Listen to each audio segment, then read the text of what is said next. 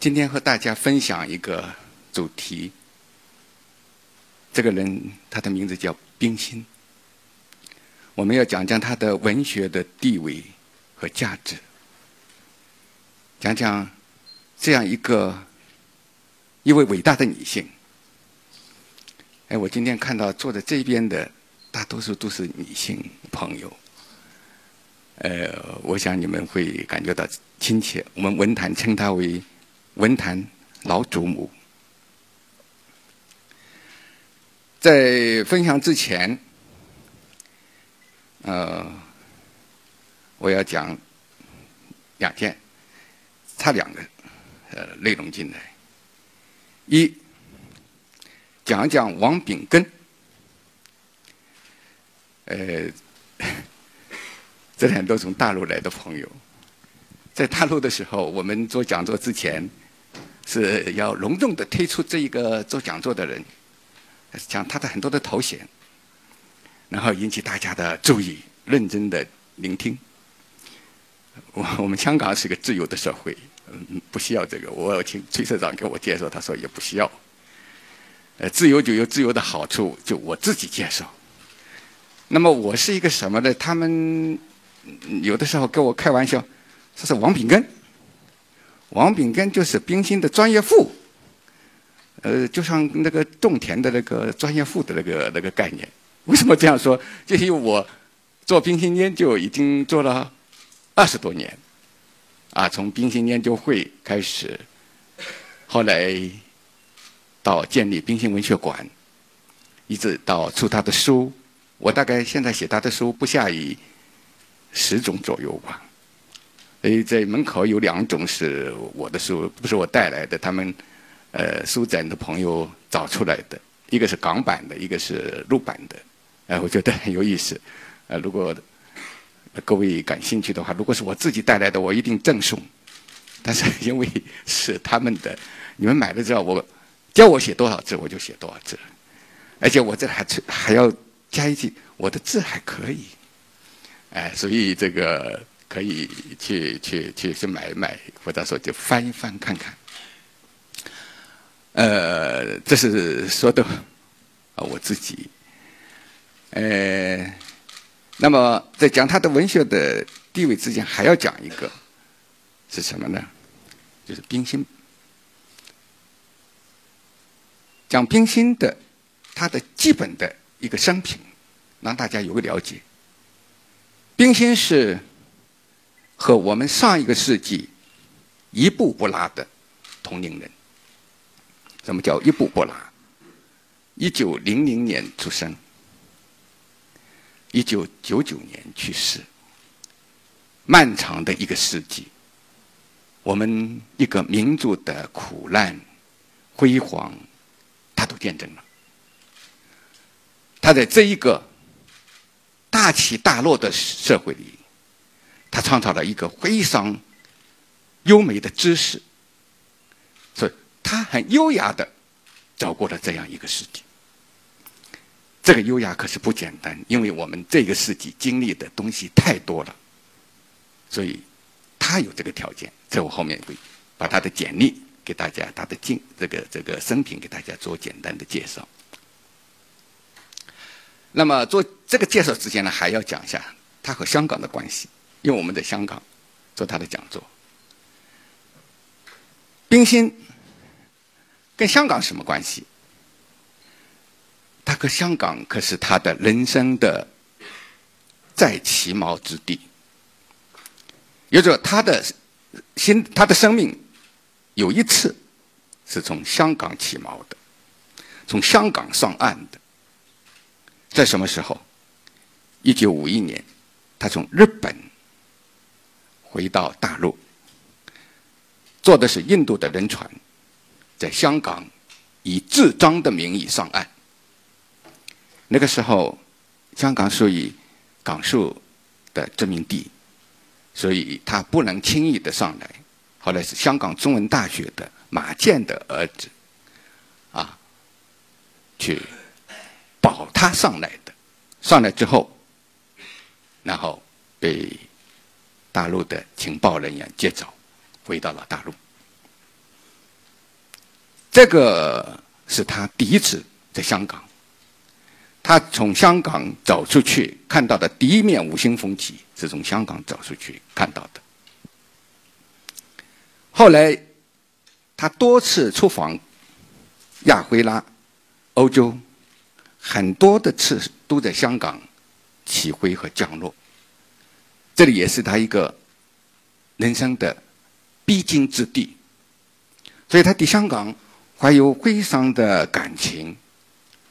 呃，我几乎是找遍了冰心一个世纪所找过的和生活过的地方，我顺着他的足迹，全部可以说找过一遍。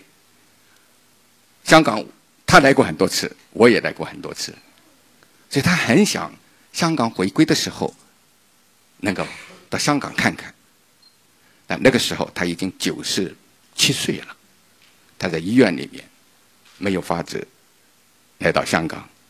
所以后来他写了这个字：“香港回归，我心痛快。”香港有一个媒体叫《大公报》，他和《大公报》的关系也非常的密切。抗战的时候，《大公报》曾经发过他的《倩如随笔》那一组很漂亮的散文，《大公报》成了他经常发表作品的地方。我有朋友在《大公报》，哦，我不知道他们今天有没有有没有到。我曾经说，我今天下午会讲到这个冰心，会讲到他和《大公报》的关系，这是很有意思的。同时，他在香港的中文大学，呃，也留下过身影。为什么叫说留下过身影？一九三八年，他从北平到昆明去的时候，途经香港。那个时候，他的弟弟在香港。香港中文大学的文学院的院长许第三知道他来了，因为他们原来是燕京大学的教授，所以邀请他去做演讲。像今天一样的来了很多的女士和先生们，但是那天冰心没有来，留下遗憾就什么呢？他身体不好，叫他的先生吴文藻来代他致谢。所以后来多少年之后，还有那个时候的听众写信去，呃，说申申诉说，冰心，我们也听过你的，想希望听到你的这个演讲，看看你的风采。可是那天你没有到，我们留下终生的遗憾。所以冰心在香港的关系是有很多这个可以可以可以联系起来的，是可以写一篇很漂亮的这个文章的。这是讲他和香港的这个关系。那么，我们现在回到他的这个生平上来。冰心出生的时候是一九零零年，一九零零年就是义和团造反的那一年。他的父亲叫谢宝章，是海军的军官，北洋水师的海军的军官。参加过甲午海战，在大东沟，他的船叫来远号，跟日本人进行过垂垂死的战斗，最后船被打得千疮百孔，回到李胜港，船上有一个他的堂弟，肠子被打出来了，挂在。烟囱上，谢宝章就是冰心的父亲，把那个肠子从烟囱上撕下来，放回他的腹腔里。后来在威海的时候，莱阳号被鱼雷击击中，船沉下去了。谢宝章的水手，他水性很好，游上了刘公岛。北洋水师全军覆没之后。晚清政府解散了北洋水师，所有的官兵都回到家乡。冰心回到他的故乡福州，冰心的父亲回到他故乡福州，他的母亲杨富慈在等待着他。那个时候，福州的水兵很多，每天都会出现报丧的信息。一旦碰到这种情况，门口就贴出了白脸。谢宝庄家也是这样，他的母亲已经准备了鸦片，鸦片放在枕头底下。如果一旦这个信息到了，那么他就准备赴鸦片自尽。就在一个夜夜的时候，杨福慈听到轻轻的。叩门声，他惊喜的起来，把门打开，一看，谢宝章回来了，瘦的他的脸只有两个指头那么宽。此后有了冰心，生下了冰心，他的名字叫谢婉莹。看到的这一个就是冰心的父亲，中间的那个是他的弟弟，站在那里的是冰心，穿着长袍。冰心出生在福州，但是他的童年是在烟台度过的，因为他的父亲在北洋水师重新办起来的时候又回去了，回去了在上海当过副舰长，然后到了烟台去做海军学校的校长。冰心这个时候在烟台。成了他父亲的野孩子，在海边，在山地奔跑，跟着水兵上金舰，听讲故事，听故事，跟着水兵练棋艺，这个就是在那边的烟台的他的非常美丽的童年。他曾经去在金号吹响的时候。在青龙旗下面跟着水兵一块敬礼，所以他的他说他在烟台更多是父亲的野孩子，穿着水兵服、小军装，骑大白马上金舰，给水兵讲故事，一直到他的童年十三岁，也就是说，哎，十一岁，那个时候已经就是一九一一年了。申河革命来了之后。因为他们的母亲和他的舅舅，也就是说谢宝章在烟台水师学校的师爷，他们都是革命党人，所以他辞去了海军学校的职务，回到了他的故乡福州，冰心这个时候跟着回到福州的大家庭，成了这个大家庭的重新回到女孩子的装扮上来，回到女孩子的性格上来。这个是冰心的母亲，冰心啊。辛亥革命以后，因为福州的这个水兵、海军，在这个海军部有非常深的人脉关系，房中英、查正斌，他们这些人年富，都是在海军部的，所以海军部成立的时候，冰心的父亲又招到了北京。冰心跟着到了北京，到了北京，他上学是上了北满女子中斋，也就是说，美国人一个教会学校办的一个一个教会学校，读过他的初中。后来升了协和女子大学，他选择了不是学文，是学理，也是学医。为什么学医？因为他的母亲身体不好。那个时候，在福州，在烟台，他们看病的时候都是看中医。中医是把脉，把手伸过去，医生听按按脉，就知道你的病情。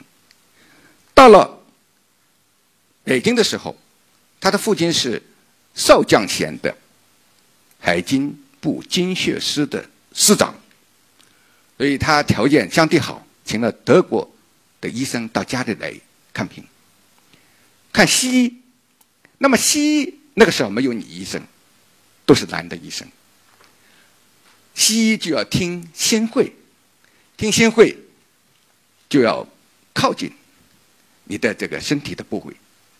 他的母亲非常不习惯，有的时候穿着很厚的衣服，还给他一个背。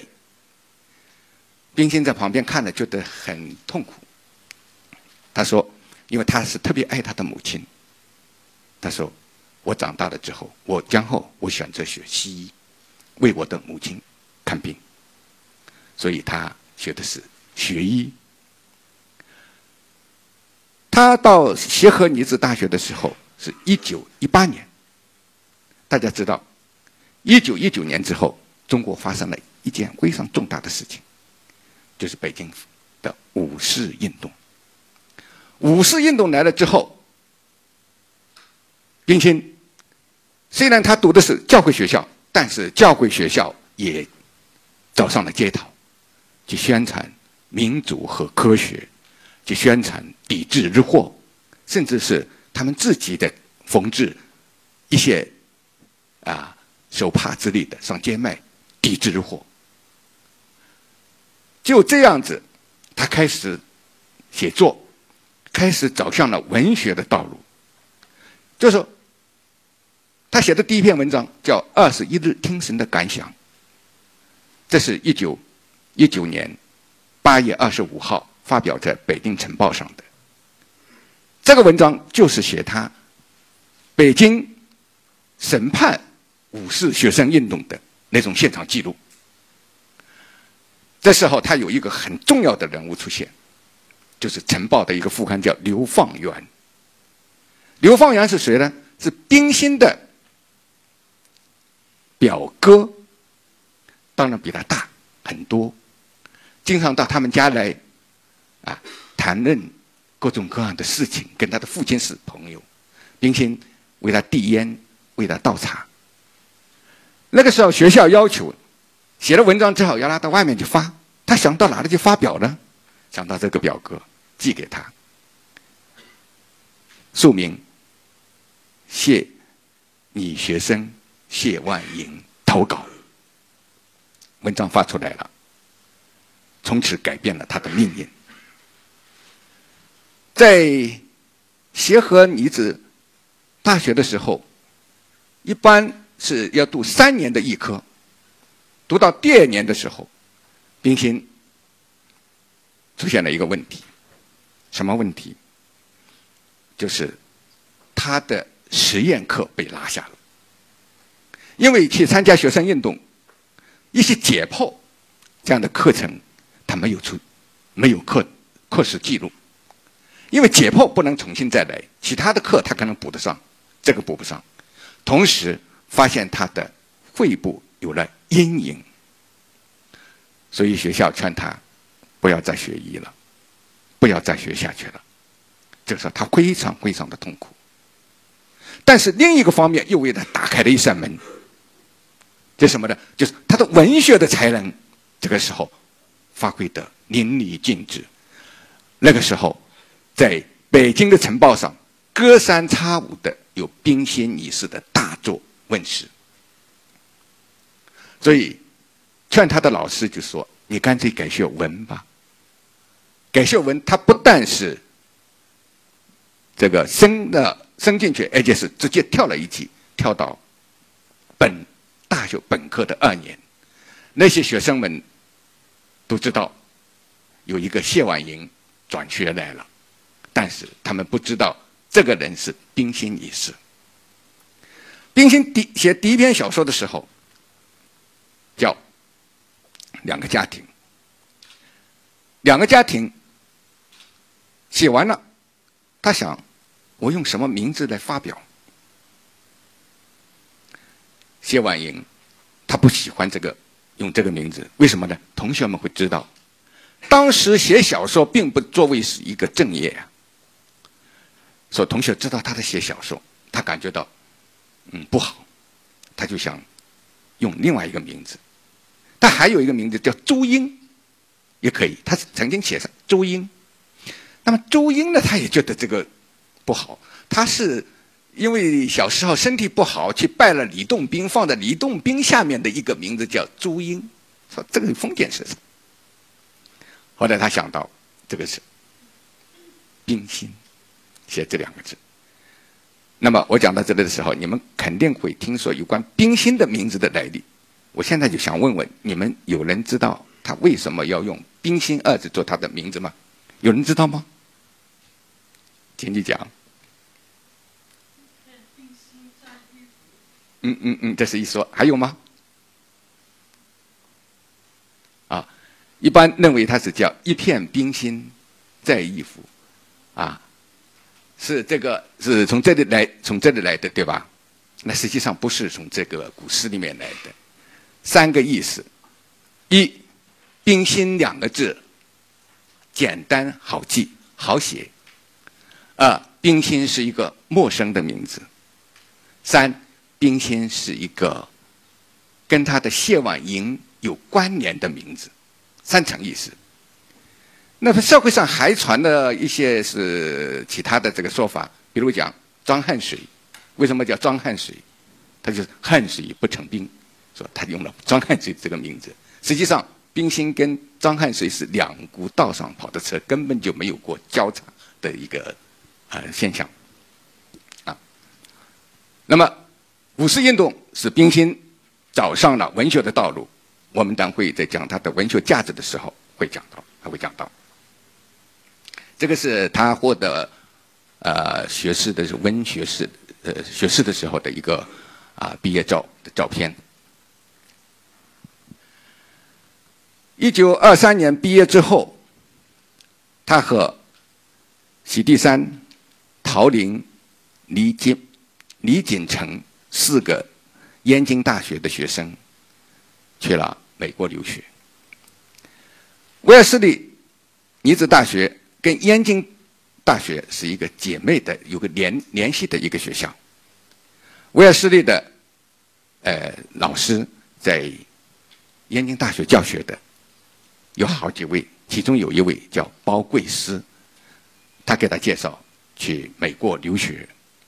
那个时候到美国留学，一九二三年到美国留学的女生不是很多的。呃，燕京大学当时的校长是很重要的一个人物，叫斯图里登。燕京大学现在在哪里？我不知道有没有人知道燕京大学以及燕京大学现在在哪里？燕京大学就是现在你们所知道的北京大学的那个美丽的卫兵服那个校舍，那一片静园，就是当时的燕京大学，是斯图里登通过美国的资助而在中国建起来的一个教会学校。啊，威尔士利也是一个教会学校。到威尔士利上学三年，写了一本书叫《记小读者》。成为中国的儿童文学的奠基之作。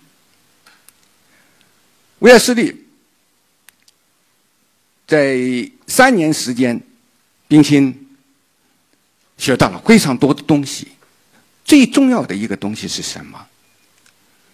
他得到了一种，就说一种博爱的、更深层的教育。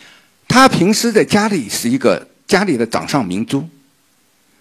在他上去出去留学之前，他从来没有离开过他的那个家。上学的时候，他是坐着黄包车；放学的时候，坐着这个车回来了。所以，冰心长得什么样子，很多同学并不知道。他有的人认为他这个长得不漂亮，说冰心脸上有麻子，不愿意让我们看见。其实他的家庭条件是比较好的，所以他没有。跟同学们在学校的住，他是早读生，直到他留学的时候，他才离开过这个温暖的家。但是到了威尔士利留学之后，他上了九个礼拜的课，突然生病了，大口大口的吐血。美国的医生把他诊断为肺炎、肺痨，叫肺结核。那个在帕尼西西人发现之前，这个病是传染性很强的，所以他休学了九个月的时间。那么在这一段，他得到了无数的认识与不认识人的关爱。他感觉到，当他一个人孤孤零零的在外面的时候，人间还有这么美好的一种爱与同情。所以这些东西贯穿在。他的整个《记小读者》的这个作品里面。他的名言是：“爱在左，同情在右，走在生命路的两旁，随时撒种，随时开花，将这一经常理点缀的香花弥漫，使穿枝覆叶的行人达作经济，有泪何落，也不是悲凉。”就是威尔斯利，他研究的是李清照。翻译的是李清照的作品，但是他在精神的空间里面得到的是一种大爱的关怀。所以冰心后来他的有了爱就有一切，就在这里面最先的体现出来。好，这是在留学的这个期间。一九二六年，冰心回到燕京大学任教。这个时候，他在美国认识了一位同船去美国留学的，他的名字叫吴文藻。那条船上当时是清华学堂的集体放羊的，其中有梁实秋，有顾一秀，啊，有许地山，有吴文藻，有孙立人，有梁思成等这样一大批的中后来成为中国精英的人物。他。独独的看上了吴文藻。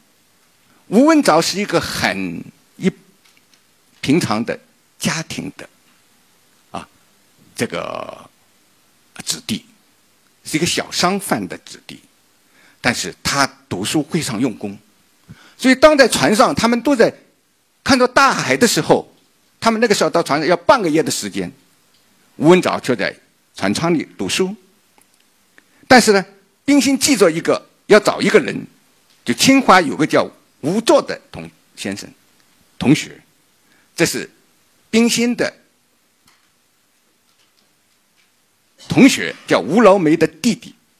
吴老梅已经在美国留学，所以给冰心写信说：“我的弟弟在船上，跟你一块来美国，希望你在路上给予关照。”船上无聊，他们就在分走，没什么事，看海，然后。组织抛沙袋，就在这个时候，他想起了要找吴先生。许地山，这个时候是暗恋着冰心，跟着他的后面，他就叫许生许先生到清华船舱里面，他们当时是头等舱都是，去把吴先生找来。找来的就是这个吴先生，他们在这交谈，在船上交谈，交谈什么呢？吴先生问。说你到美国去，到哪个地方去留学？他告诉他去威尔斯利。他说你去哪里？他说他去达特茅斯。冰心说你的姐姐写信告诉我，我知道你在船上。这个吴先生一听一头雾水，说我姐姐，我姐姐是一个农村的农妇，怎么会写信告诉你呢？哎，他说你姐姐不是吴老梅吗？他说不是。哦，他说你找错了，我把那个人。吴作给你找来，他说不要了，让我们在这里说话。冰心当时在船上，所有的人见到都是觉得大明星啊，追星族很多。那个清华的这个学生知道吴这个冰心在船上，见到都是很远的地方就鞠躬说九娘，九娘。只有这个吴先生看到他的时候，他们靠在一起，吴先生就问他，说：“你去学英国文学，说最近有两本研究。”雪莱和拜仁的书你读了吗？冰心说我没有读。说啊，你没有读。如果你连这两本书你都没有读，那你到美国去要好好的留读书，不然我们就白来美国留学了。冰心从来没有听到这样子的这个人说见了面之后信他说你要好好的读书。说他他那个时候他名气很大了，但是但他他他在这个这个这个北京在这个船上的这个所有的人都知道冰心你是没有人说要叫他去。去去去去会这样子对待呃讲他的，他脸一下子拉下来了，呃恰恰就是这个给他留下了非常深刻的印象。所以后来他的女儿呃吴斌啊吴清就说：“他说我的爸爸很狡猾，他是用独特的方式去追求我的妈妈，人家都恭维他，他就批评他，恰恰是这个批评留下了一种不同的印象。所以传到了这个西雅图的时候，所有的人都留下。”到美国联系的这个方式，吴然后给冰心写信的人很多，厚厚的，有的是是穷慕他的，有的是赞美他的，只有一个人写了一张明信片给他，这个人是谁？吴文藻，说我到了达特茅斯，我们这个学校很美，向你问好。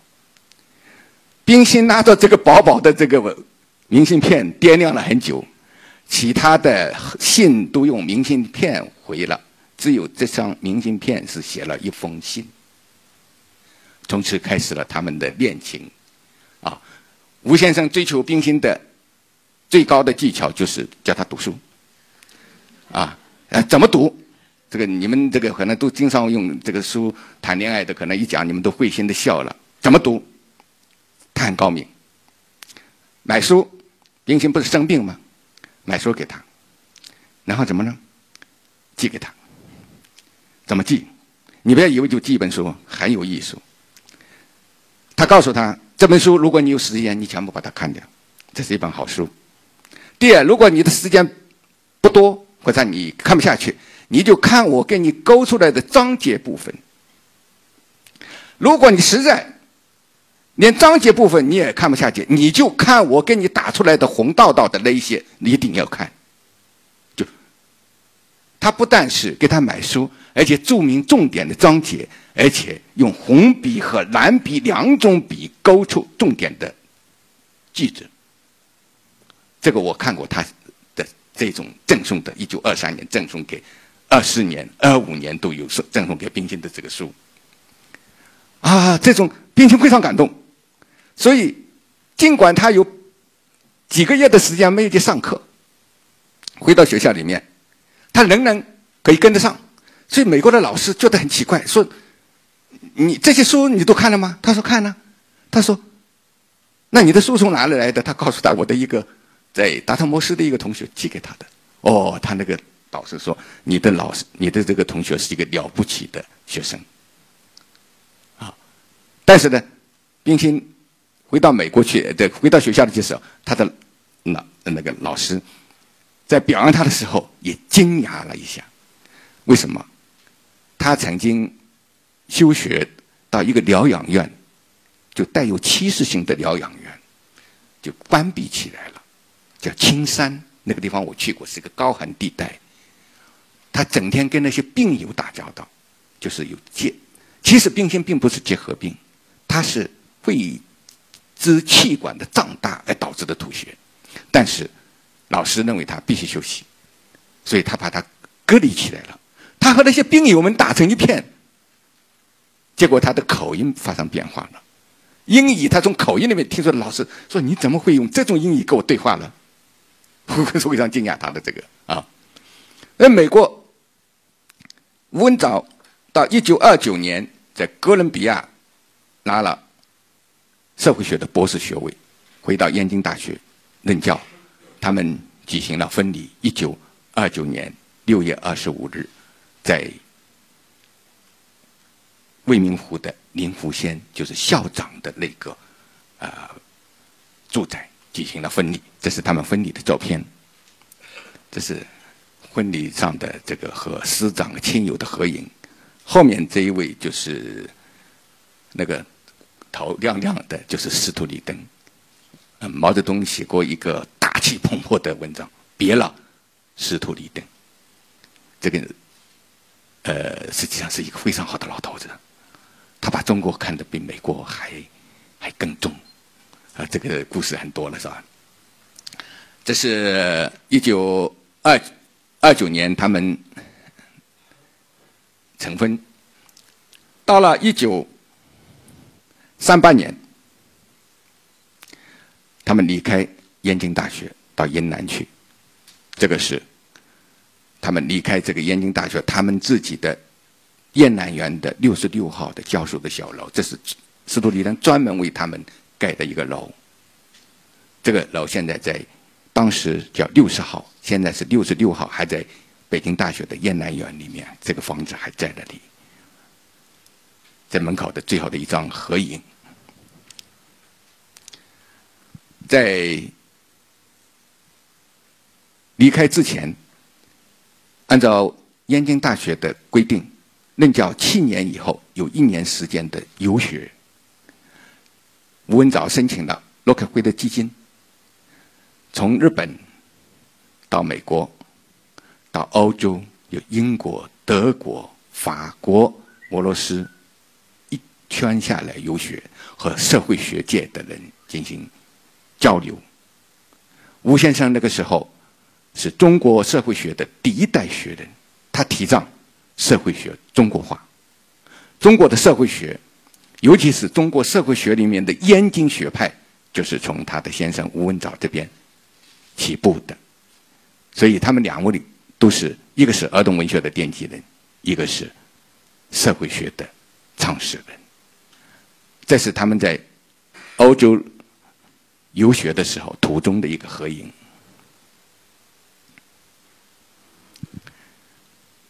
一九三八年到了云南。参加抗帝后的这个抗日，啊，到帝后这边，后来又到了重庆。到重庆是因为他跟宋美龄的关系。宋美龄也是威尔士利的校友，他是本科生，冰心是研究生。那么威尔士利的这个学校是一个非常漂亮的这个校园游，我等会后面会讲到。呃，美国的奥尔布莱特。克林顿、呃，希拉里都是这个学校毕业的，呃，中国的宋美龄，所以他们叫这个是国务院是呃国务卿的摇篮，是第一夫人的摇篮，啊，那么宋美龄邀请他到重庆去抗日，所以一九四零年，冰心到了重庆，一直到一九四六年抗战胜利，抗战胜利之后。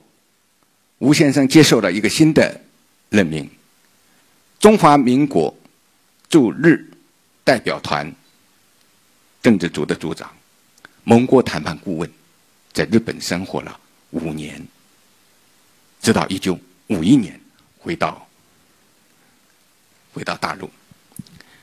冰心回来之后，归来之后，继续为孩子们写作，写他的儿童文学，啊。一直到他的晚年，始终在写一部大书，叫《记小读者》。所以他写过《一级小读者》，就《记小读者》，再《记小读者》，三《级小读者》。实际上他还有四《级小读者》，后来还有很多单篇的《记小读者》，一直为孩子们写作。这是跟孩子们在一块交谈。同时，他作为共和国的。五十年代作为共和国的什么呢？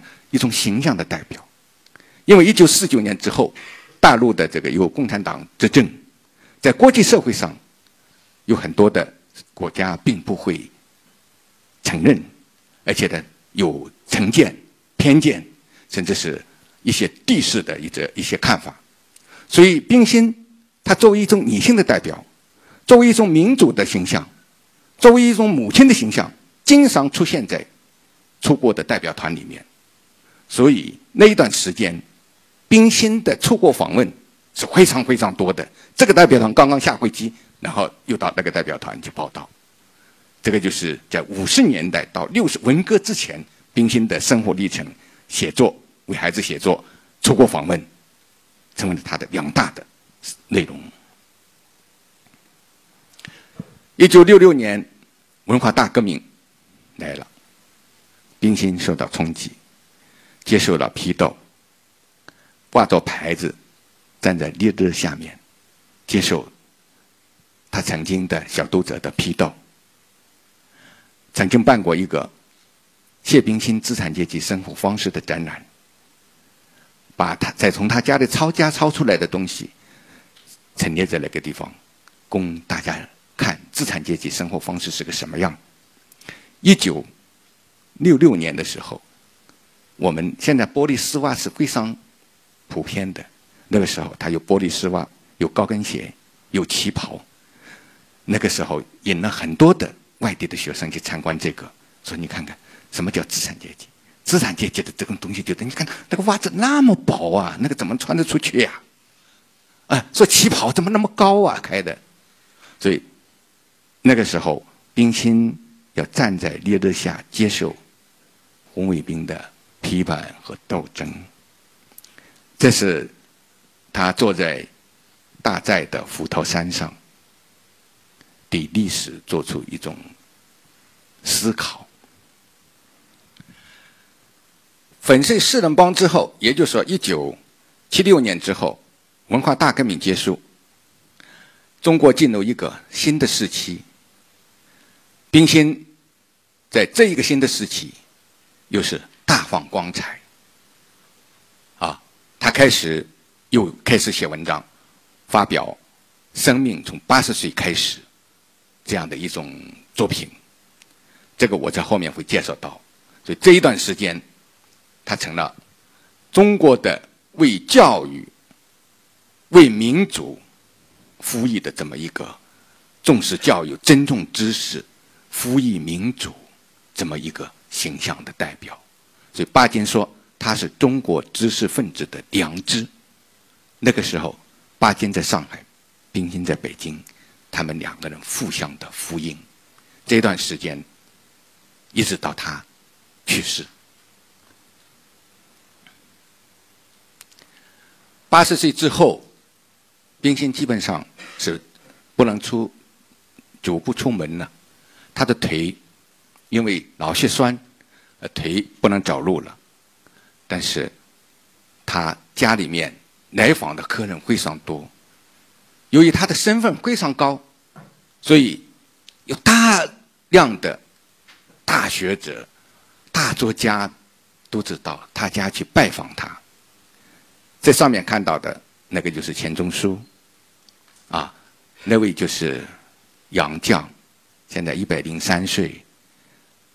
他们站在冰心的面前，说：“冰心说，你们坐下来吧，我们这样子坐下来。”这钱先生说：“我们不能站，我们必我们不能坐，我们不能跟你并起并坐，我们必须站在你的后面。”啊，所以他的这个地位是相当高的。吴先生，吴文藻先生是一九八五年去世的，去世的时候。也是八十四岁，他比冰心小一岁。冰心是一九九九年二月二十八号去世，整整的早过一个世纪。当冰心去世的时候，为他举行告别仪式的时候，和所有的告别的方式都不一样。这是在八宝山第一告别式，本来。上面写的都是什么某某同志追悼会。这时候，我们改变了一个方式，将冰心的世纪名言挂在上面。有了爱，就有一切。然后送告别他的人。当时我们中国作协在开主席团会，那些重量级的作家和艺术家们，每个人去告别他的时候，没有戴黑纱。也没有带白花，每人拿一支红玫瑰找去去，放在他的身边，是玫瑰的方式做了告别，没有哀乐，播放的是大自然的声音，大海的声音，海鸥、金号啊，这样钢琴，让你感觉到他永远生活在。大自然之中，他又回到大自然之中去了。这个婚礼，呃，这不是这个葬礼，是我们专门为他设置的，就是回报他一个世纪对这个人间的关爱。这是冰心的，哎，他的简历，这个简历也简的太长了一点了。好，下面就讲到。他的，呃，他的文学的价值和它的意义了。冰心这个名字是很多人知道的。那么，冰心它的独特的地方到底在哪里？它跟我们其他的一个世纪的作家有什么不同？哎，它确实有辉煌的地方，有许多的不同的地方。第一个，冰心的文学贡献在哪里？它的意义在哪里？五四运动中的时候，他写作了《问题小说。刚才我们讲到，冰心是在五四运动中登上文坛的，开始写小说。他的小说一开始的时候，就是涉及到很多的社会问题和社会矛盾，比如讲他的家庭问题，就是作为妻子、作为太太，他在家里到底承担承担一个什么角色？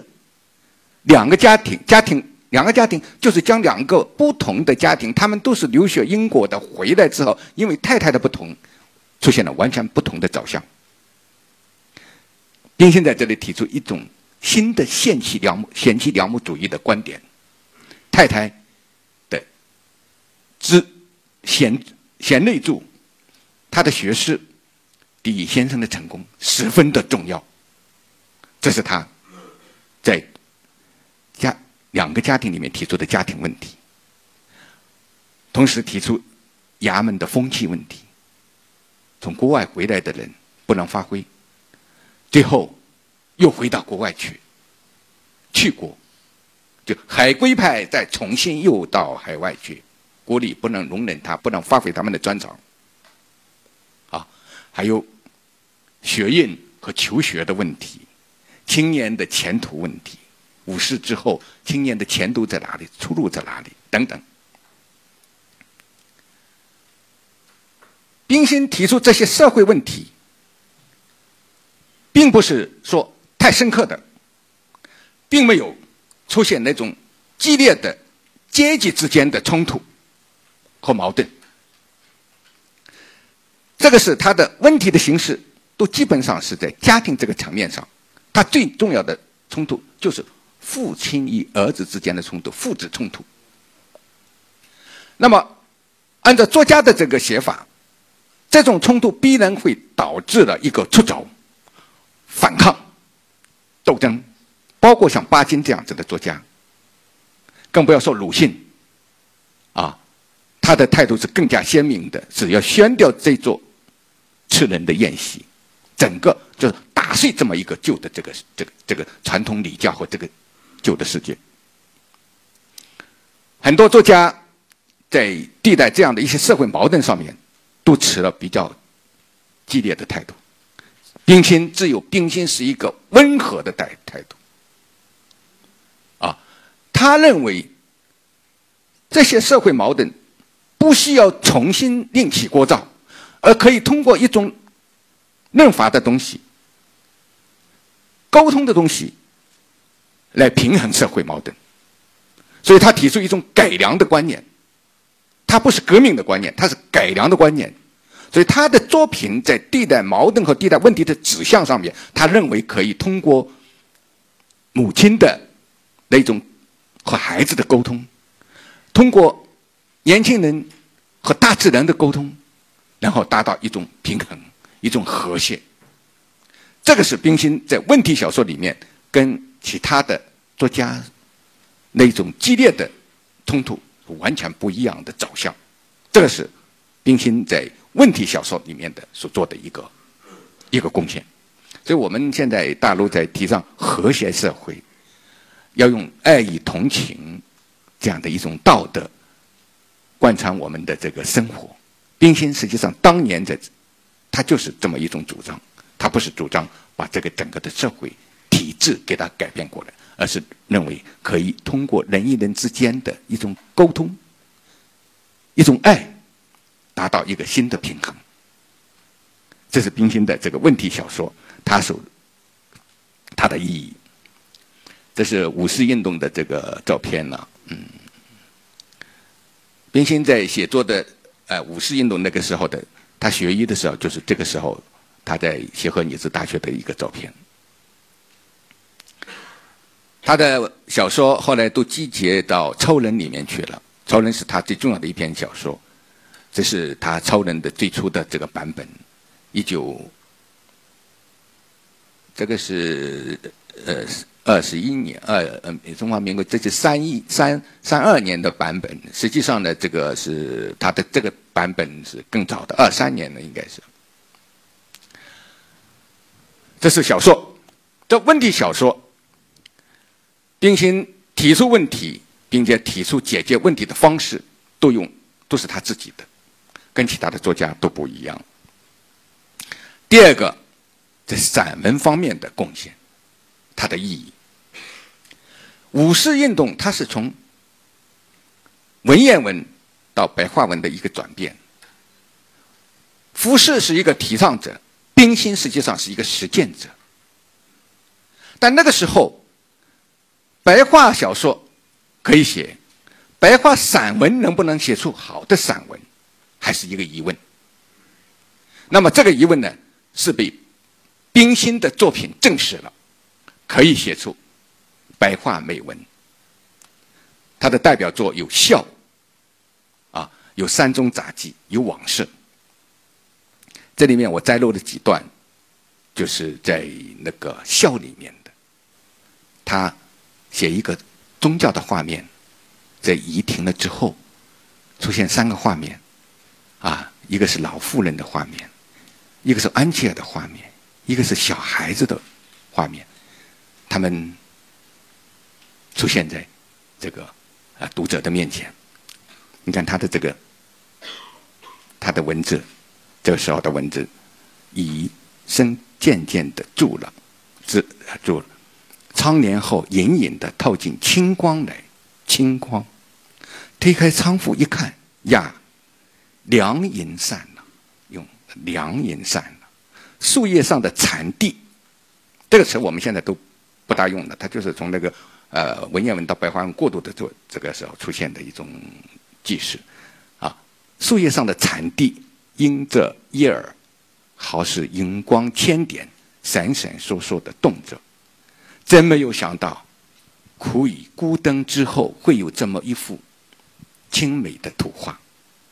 啊，他只写了三个画面：安琪儿的画面、老妇人的画面、赤着脚抱着花的小孩子的画面，向我们笑着，向我们招来。所以这篇文章出现之后。当时的小说月报是茅盾在那编的，发在创作版的第一条。所以，散文、美文是从冰心这边，白话美文从冰心这边过来。中国有一个很重要的学者叫刘在福，他觉得有两个人物是非常中国的作家有两个是非常重要的，对他的影响是非常重要的，一个是鲁迅，一个是冰心。他认为鲁迅，他教会了他的反抗，教会人类的反抗抗争；冰心教会了人们如何的爱。说如果说鲁迅是我的精神之父的话，冰心就是我的精神之母。他认为中国现代的中国的散文源头，现代散文的源头在哪里？其中很重要的源头之一在冰心这里。啊，所以这里面呢，现代的美文，现代白话的美文，从冰心这边开始，他成了白话美文的一个代表的人物，这是白话美文的出现。这是他写作的一个场景，是中简之巷，就在这个窗口，啊，这个花盆旁边的这个窗口，就是冰心当年住的地方。他父亲那个时候的这这个房子是他们租住的，不是他们买下来的。这房子现在还在，但是已经很不像样了。这是他在学校里的时候写作的，当时写作的时候那个情景，就是他的这个这个这个这个这个照片了啊。嗯，这是他的第二个方面的意义和价值，就白话美文。第三个。是繁星春水所带动的小诗运动。冰心的名字和繁星和春水都是连在一起的，繁星春水甚至是成了冰心的一个代表的作品，啊，成了他的代表作品，甚至成了他的名字的一个呃代名词。繁星春水的写，但是繁星春水的写作在冰心的写作里面是最自由的。就是，比如讲，你们现在在这里听讲座、听课，冰心就拿着一个笔在下面记。你看他在记你的讲座或者你的讲那个的讲课，实际上他在写他的小诗。他的写作的小诗都是在课桌上，在家里面的这个啊听琴的时候，交谈的孩子和他的弟弟们交谈的时候，啊，甚至是在坐在这个黄包车里面，这样用纸刀写成的，然后放在抽屉里面。他的弟弟们当时都是他的这个繁星和春水的参与者，创作的参与者。他们这首《繁星和春水》最初受的影响是泰戈尔的《飞鸟集》，一段一段的非常优美的句子。他们读完了之后，围着炉子读的时候非常兴奋。他的弟弟们就说：“他说姐姐，你不是说你平时有很多的这个想法，不能通过呃表达出来吗？用这种方式就能把你自己的一些想法表达出来。”所以他们他的这个《繁星的和春水》的句子都是很短很短的。一段一段的，你讲，比如讲这个，说童年呢，是梦中的真，是真中的梦，是回忆时含泪的微笑，就这么几句。啊，清晓的江头，白雾茫茫，是江南的天气，已而来了。我只知道有蔚蓝的海，却原来还有碧绿的江，这是我父母之乡。这是他一九一一年从烟台回到福州的时候，在船上的感受。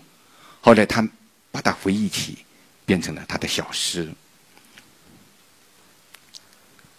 春水是在当时发表繁星的时候，基本上是两三天就有他的诗，都在晨报副刊上。有清华的学生。把这一个都剪贴起来，然后裱在宣纸上，在去美国留学的船上，把它送给冰心，说：“你看，我对你崇拜到什么程度？你的所有的繁星春水，我都给你装裱起来了。”所以他的这个粉丝对他是这个是很铁杆铁杆的。繁星之后是春水，春水跟繁星写作又不一样，春水的写作是。因为那些诗发表完了，说还要继续写一部分，所以他开这是春水，倒是他写作的诗；繁星是他随意而作的诗。这个是两部诗集的发表是非常轰动的。那个时候在北京，到现在还是啊，我们的这个小学的这个呃中学的这个课外读物。冰心有三部书，《繁星》《春水》和《技校读者》，啊，这个仍然现在是他的我们的这个这个孩子们要读的书，啊，所以影响很大，带起了一个小诗的运动，就许多的作家都跟冰心学，学他这种写诗的格式，写他这种写诗的方式，啊，比如讲有一个很重要的学者叫苏雪林，他在台湾的。他比的冰心大，但是他的冰心非常的珍重，非常的崇拜，也学着写诗，写冰心写繁体繁星诗，但他说他 学的不像。巴金大家都知道，他的知名度是非常高，他的《家春秋》，但是你知道吗？巴金最早写作的时候是学着冰心写繁星的，繁星的诗，开始说把冰心的诗拿来，然后我们学着写。你看这里，这几首就是巴金的诗，他写冰心写的这个小诗，说真正的爱也许只在小孩的天真里藏着吧。你看他跟冰心的这个对孩子们的这个呃呃歌声是很相似的。小孩子的天真与老年人的经验是何等的相反呢？年轻人想要美丽世界的实现，除非你自己的创造吧。这是巴金的。呃，写的学繁星写的，那么后面你看看冰心的这个，这就是冰心的这个，在他之前的年轻人啊，为着后来的回忆，小心作意的描绘你现在的图画。万千的天使要起来歌颂小孩子，小孩子他细小的身身躯里含着伟大的灵魂。你看那个巴金的那个诗，是不是诗意是不是非常的相似的？所以。这一部诗，从发表到出版到再版到一后面一二一二再的再版，不知道多少次的再版，冰心没有改过一个字。他对这个诗本身，你说他是写过繁星，写过春水，说你是很重要的现代诗人，他一概否认。他说我不是诗人，繁星和小诗不是诗。他始终是这么一个观点，他认为那就是一点小感想嘛，怎么叫诗呢？他认为诗是要有格律的呀，他认为诗是要有点用点的呀，他认为诗是要押韵的呀。他特别喜欢拉兰辛德的诗，特别喜欢李清照的词。他说我那个东西怎么叫诗呢？所以我后来写过一篇文章，叫《呃天才天才诗人不经意的诗》。我曾经去给他。讲过这个事情，他他说你不要说，他说这个确实不是诗，只是一点小感想，哎，但我们现在也一直把它当做这个作为，如果是研究深入的话，我也讲的多一点的话，那就是它放在现代诗的啊行列里面。当时从浮诗啊，呃，康北琴他们这些人写的现代诗，到冰心到郭沫若，确实。他这个诗为白话诗、为现代诗注入的一种诗意，但是呢，冰心的诗的要求他是很高的，他用的是格律诗类的要求，所以他说他不是诗，就这个道理。啊，这是繁星和春水的这个啊，你现在看看他的这个繁星春水的最早的版本啊，来注意到的后面有一个印花，就是他的这个书的这个发行的这个。那时候为什么有这个印花？就是你出版社要出我这个诗，呃，印花碎花在我的口袋里面，你印了多少，我就给你多少印花，你要给我多少的版税。我们现在有的时候有这些都说说印一百、印五百、印一千，那不行，你我必须给你的版税。所以他这个是经常的，就不是五百、八百不断的印，有的时候繁星和春水到。三年的时间已经印到了二十多个版，二十多版本，所以它这个发行量是非常的这个大的。这是春水的这个啊版本，当时的这个封面的设计很简洁，但是非常有味道。好，我们讲到他的问题小说，我们讲到他的白话美文，我们讲到了他的繁星和小春水。冰心还有一个对现代文学贡献、对儿童文学贡献最大的，就是我刚才讲到的儿童文学的奠基之作《记小读者》。《记小读者》到现在读起来还是非常有味道的。那个时候对美国的异国风情的描写，不像我们现在有微信、有 email 啊、有电电视，各种不同的渠道都可以。让一个世界变成地球村，那时候是非常非常遥远的，船要半个月，信要半个月，甚至是二十天的时间才能到达。冰心把他在美国的旅途的见闻和他的的爱与同情的感受，用了二十七封信，二十六封，在最后啊一遍，最后是二十九。从他离开美中国到他回来，《记小读者》已经集结出版了，是北京书局的。这本书使得冰心不仅仅是一个啊人们所知道的作家，而且觉得他是一个非常有深厚的、厚重的、有一种他的思想和观念的一个作家。这本书里面的他所提倡的爱的哲学是最深刻的。这是他在美国的时候的这个啊照片，他也参加过演出啊，在卫兵服的这个啊旁边的这个合影。这是他这个学校里面的教堂，他经常到这里做礼拜啊。这是为。卫兵服是一个很美的一个围着他校园去找的。我曾经在很多地方讲过他的卫兵服，呃的这个威尔士利的学校的这个美景。后来威尔士利的有一个老师，他是招生办的，他说中国的现在大陆报威尔士里的每年达到五百多人，但实际上他只有五个人可以有五个名额。他说在这个五百多人，他们在耶鲁为什么他要报威尔士的女子学院的时候，其中他们很重要的都提到冰心，说这个学校是太美了，说人间天堂。啊，这是这个啊。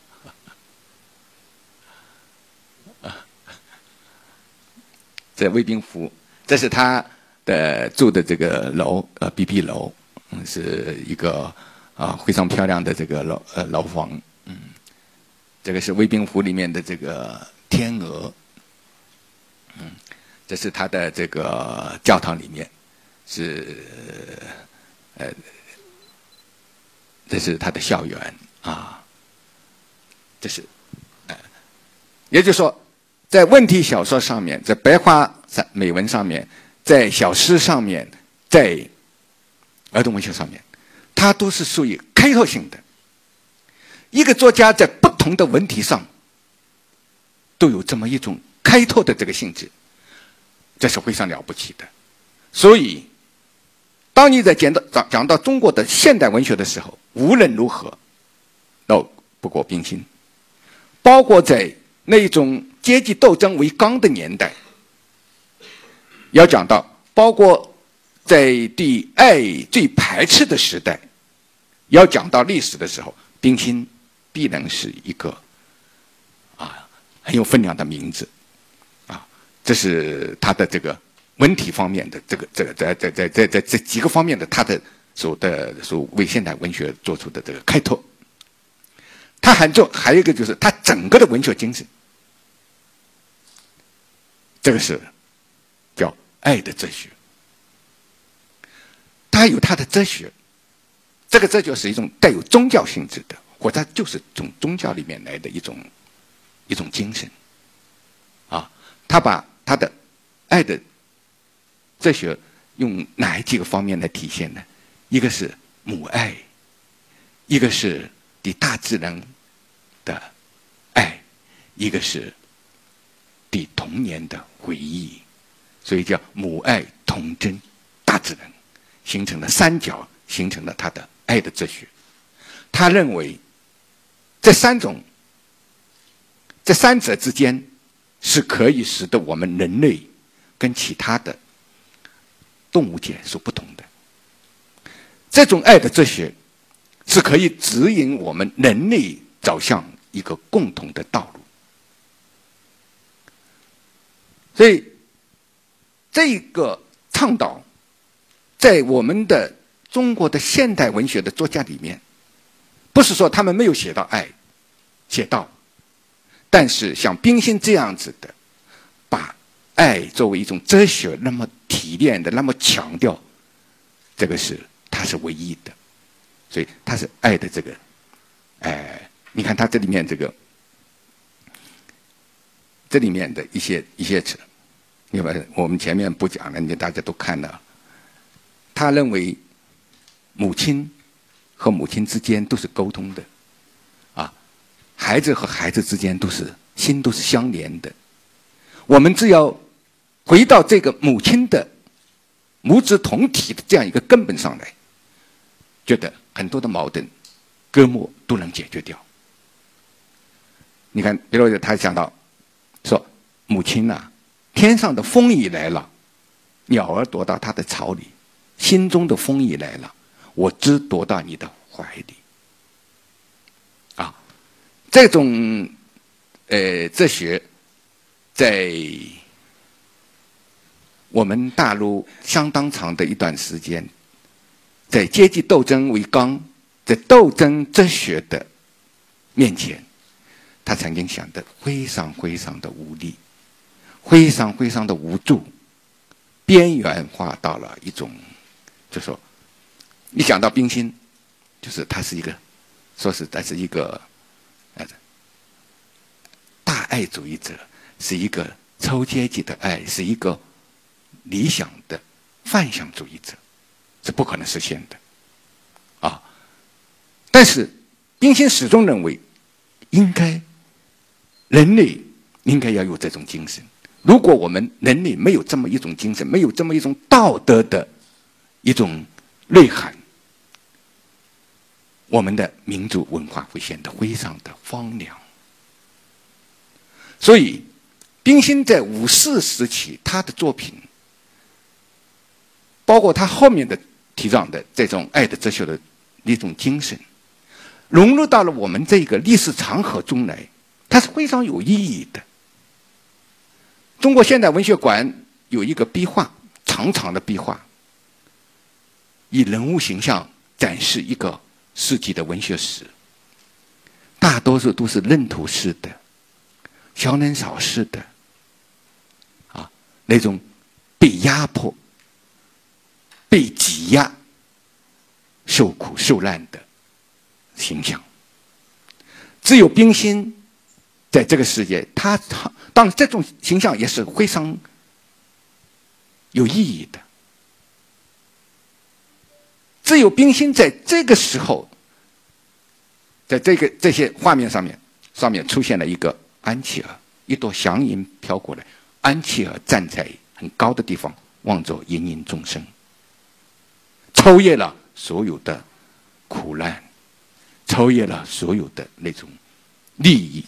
冲突，用一种微笑来面对世界，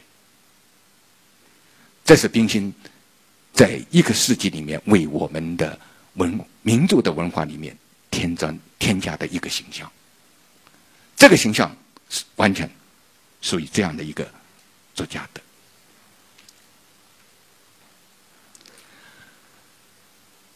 那么第六个就是它的意义。它的价值就是它创造了独一无二的冰心体。所谓冰心体，前面我们也涉及到，实际上就是它的一种语言方式，一种言说方式。就像我们这个时代转型的时候，我们有很多网络语言和我们的这个传统语言交织使用，那么使用的好和使用的不好是不一样的。冰心在从文言文到白话文之间。转换的时候，他使用的是白话文言化、中文西文化的这样的一种叙述方式。这种叙述方式在当代的作家里面，他是也是独一无二的。所以，冰心的小说、诗、散文、通信，有的时候分不清楚。啊小说也可以当做散文来读，通信也可以当做小说来读。这就是因为整个他的一种冰心体，他的语言风格所造成的一种文学现象。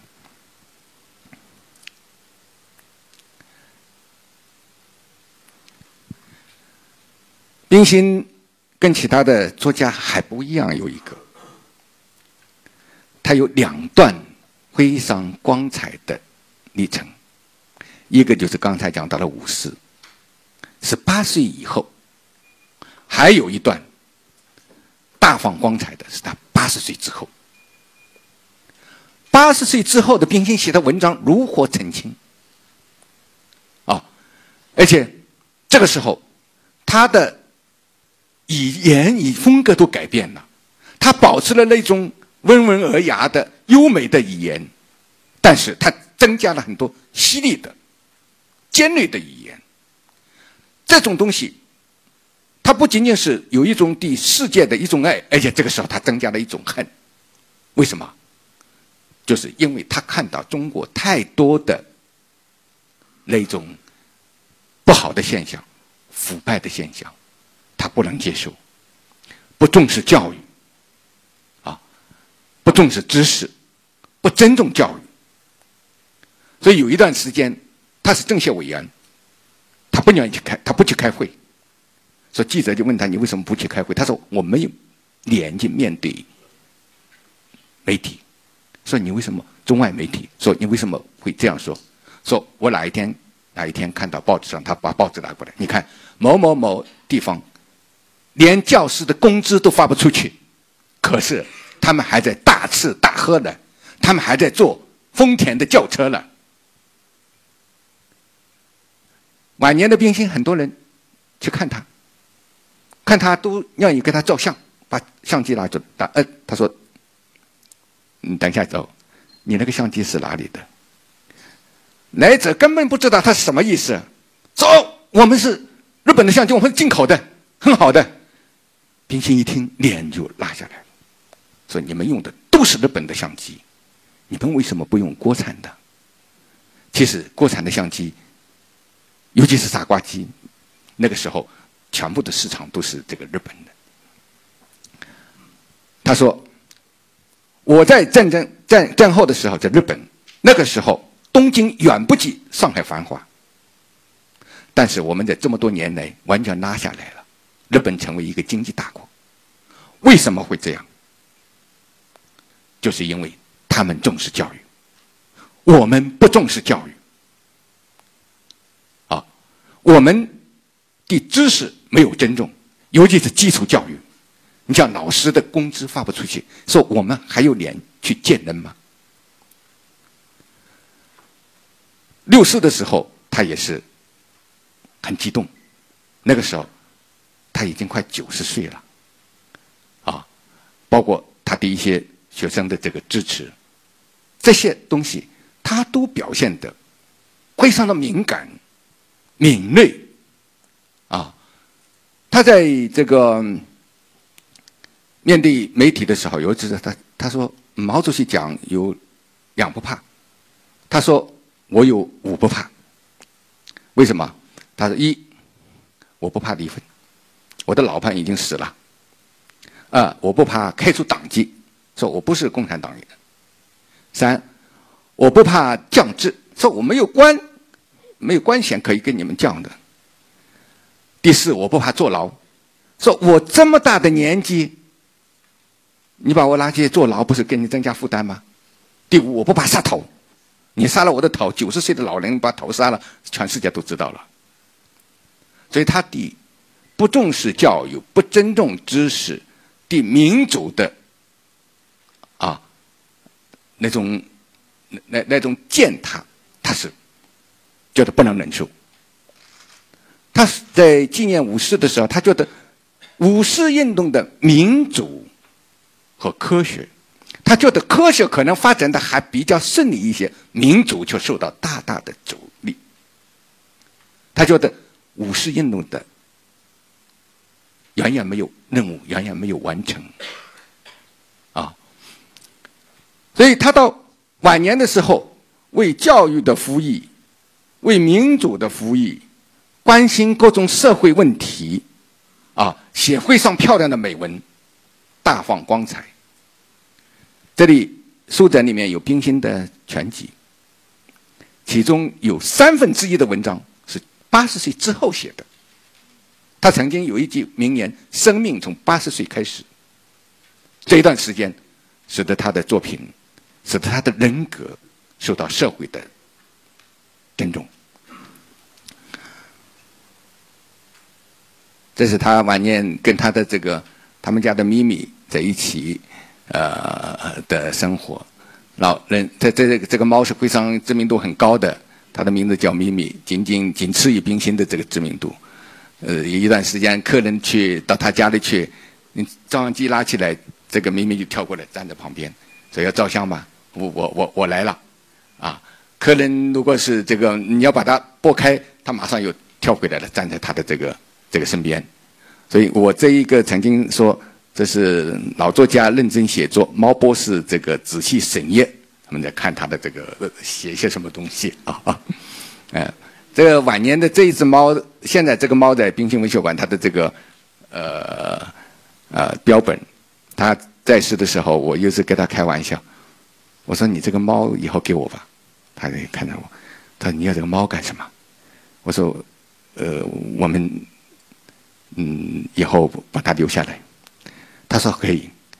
他说从现在开始，这猫吃的钱、吃东西的钱由你来支付。他说我吃的很简单，他吃的可是进口的东西。八十年代的进口的猫粮不是现在有猫粮，那个大陆八十年代根本就没有进口的猫粮，没有猫粮必须进口。说你得你得支付钱。其实他拿了要我支付了，是吧？这个猫跟他生活了十几、十五年的时间，他去世的那个晚上，我当时就在他们家，猫就惊叫，上跳下跳大叫。他的女儿就说：“吴清说不好了，妈妈可能他们有感应，只要那边报病危，这个咪咪就会有感应，非常烦躁。那天晚上特别的烦躁，大概是在十五分钟之后电话来了，就是说你们赶快到医院来，不行了。我们赶到医院的时候，老太太去世。这个猫在冰心的那几天，整天耷拉着脑袋，蔫不拉几的，一点精神也没有，不吃东西。半年之后也走了。后来做了一个标本，到北京医院做一个标本。后来这个猫尘封在冰心文学馆，所以他这个跟这个猫有很多的这个故事。这是他过生日的时候的这个祝寿的这个啊一种风采。送别的时候就是这张照片，这是他的外甥陈刚拍的，啊。第八一个，他跟其他的作家都不一样，他在生前就有一座冰心文学馆，这个馆在他的祖籍地长乐，非常漂亮，有一个冰心公园。我不知道这里你们有没人去过，如果没有人去，你们下次到福州去的时候一定找我。我要陪你们去看冰心文学馆，我把他的所有的东西都放在这个馆里。他去世的之后，他在北京的这个生活的所有的这个，呃，包括他的这个房子的门窗，啊，这个暖气片、书架、书橱、桌子、板凳、凳、椅子，所有的东西都拿来了，把他的气息都搬进这个馆里面。有一次他的。有一个作家叫铁凝，也就是中国作协的主席，走到那个房间去，一闻，他说：“这就是老太太的气息。”哗的流下了眼泪。他说：“我就在这个地方见她，他怎么样跟我说话的？”啊，这是冰心文学馆在一九九七年八月二十五号建成开馆，也就是他的作品的处女作的发表的。老舍的儿子叫苏乙，是中国现代文学馆的馆长。他在那个地方捏着一个小指头，发表一个演说。他说：“这是全世界第一座为一个健在的作家建造的博物馆，是第一座不是为革命者，而是为一个民主人士建的博物馆。”讲了五个第一。啊，这个文学馆现在已经。十几年了，将近二十年的时间。那个时候他还健在。本来我们建的时候叫冰心纪念馆，哎，到快开馆的时候，老太太活得挺好的，所以不能叫纪念馆，这我们改一下吧，叫文学馆比较好。老太太说：“你们要改吗？”说要改一下。他说：“改就改吧。”哎，这个很有意思的啊，嗯。这是呃文学馆的里面啊，呃，刚才你看的这个设计哈，实际上就是这个。从空中看上去，这个设计是东南大学的启康教授，呃，一个院士。从空中看下去是一个十字架，这样十字架下面一个这个是，呃，这个是我们领导看不到的，因为领导他都在下面看，上面从上面看下来，它是一个十字架的这个方式。这是里面啊，他的塑像在啊在楼下，啊，这是展厅的门口。这是展厅里面，和他的风格和他的作品的风格一致的，这就是他的猫的标本，看到吗？这套沙发是一九五一年，就是从香港回到北京的时候买的沙发，一直用到我把它换下来。我有一次我就看到这个沙发，我说：“你这套沙发，呃，给我吧，我再买一套沙发放在你这里。”老太太看了我一眼，盯我一眼，她说：“那我的沙发呢？”我说：“你你的沙发不是我拉走了吗？”啊，说我的沙发你拉走了，放在我这里是你买的沙发，那我的沙发呢？他他他他他弄不清楚。我说：“我买的这套现在就归你了吗？”他说：“哦，是这样子的。”这套沙发后来也成了文物，为什么呢？他做过，中国现代文学馆拿过去了。我把这套沙发运回福州的时候。用一个集装箱，然后我请车去拿，请搬运工，搬运工站在了半天不动手。他说：“这不是垃圾吗？说你怎么从北京去搬一个这个东西，是不是中途被人家换掉了？”我说：“没换掉，就是这个。”他这有什么意思呢？我说：“你知道这是谁用过的沙发吗？”他说：“我我不管。”然后他看那个小桌子不错，打开一个小小方桌啊，这个桌子还可以。我说：“为什么这个桌子可以？”说：“这个桌子上面有小抽屉，可以用来搓麻将。”啊，那这个是成了我们最早的这个镇馆之宝，是他的这个。啊，一套沙发，这是从外表从这一面看过去的，有水有小桥的一个很美的冰晶文学馆，一个充满着爱的作家，我们用这么一个温暖的归属，回报了他对这一个世界的爱。好，我的讲座到这里结束，谢谢大家。